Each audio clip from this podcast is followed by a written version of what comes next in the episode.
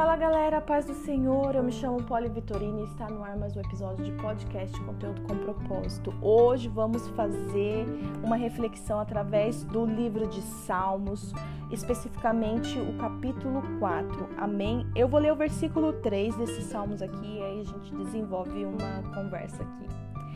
Sabei, pois, que o Senhor separou para si aquele que lhe é querido. O Senhor ouvirá quando eu chamar a ele. Medita nesse versículo.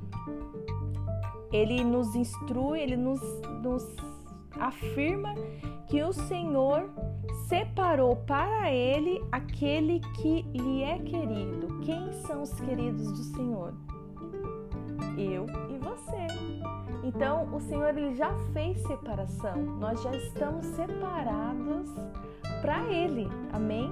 E ele conclui esse versículo falando que o Senhor ouvirá quando eu e você clamar por Ele. Amém? Salmos é um dos livros mais encorajadores de toda a Escritura. Não há emoção que não possamos experimentar, entusiasmo ou depressão, culpa ou alegria que não encontraremos primeiramente expressa em Salmos. Trata-se do antigo inário dos israelitas, cujos 150 salmos combinam oração, poesia e louvor. Tudo isso você acha no livros de Salmos, aonde tem 150 capítulos. Quantos você já leu? Quantos você conhece? Olha, quando não souber o que dizer a Deus, ore usando os textos desse livro.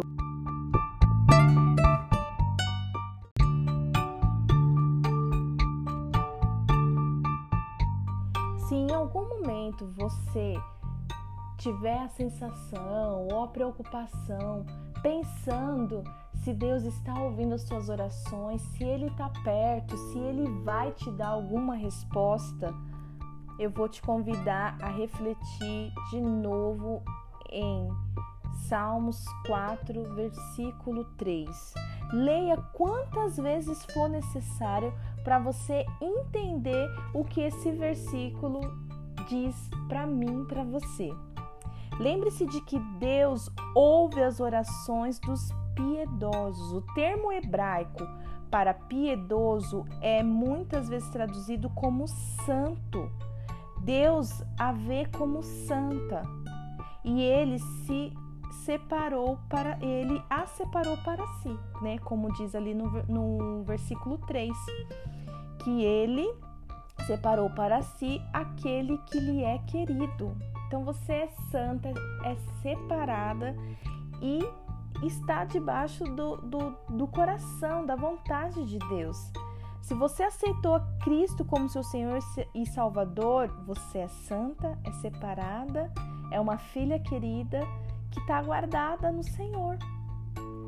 No entanto, embora saibamos que Deus nos vê desse modo, há ocasiões em que não nos sentimos próximas dele.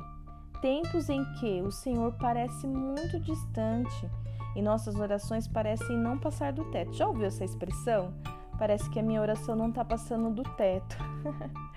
Pode parecer por vários motivos que suas orações ficam sem resposta.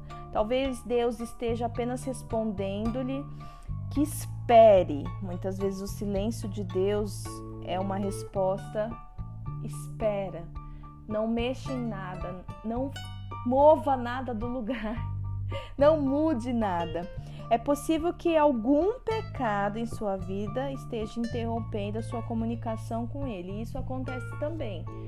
Isso se tiver algo que que tá ali ainda nem oculto na sua vida ou que você ainda não consegue se desvencilhar, possa ser que isso interrompa, né? Dificulte. Porque a palavra de Deus nos diz que o que faz separação do homem e do Senhor é o pecado. Não tem nada mais que possa nos separar do Senhor, somente o pecado, porque Ele é santo. Amém? E não é que o Senhor ele não possa viver com o pecado, ele é soberano a qualquer coisa, mas ele é ele é santo. Você vai entender isso. Ele é santo. Você precisa entender o que, o que essa palavra,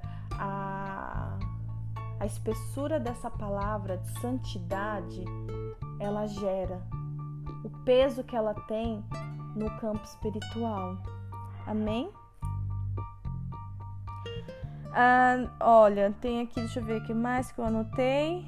Isaías escreveu: Mas as vossas inquiedades fazem divisão entre vós e o vosso Deus, e os vossos pecados encobre o seu rosto de vós, para que vos não, vós não ouça. Isaías 59, 2. Depois a gente precisa meditar nesse versículo aqui, ler o contexto, para a gente entender certinho o que o Senhor quer nos falar.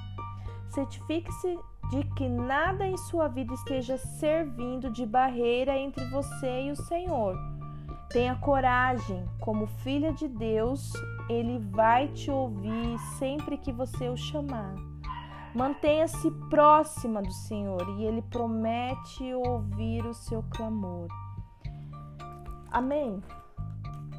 Se você não sabe é, de onde está saindo a fonte desses textos, ela está saindo de um propósito que diz é, Deus ouve quando você a chama. É um trechinho que tem separado na minha Bíblia de leitura né? E isso nos leva à reflexão de Deus estar mais perto de nós.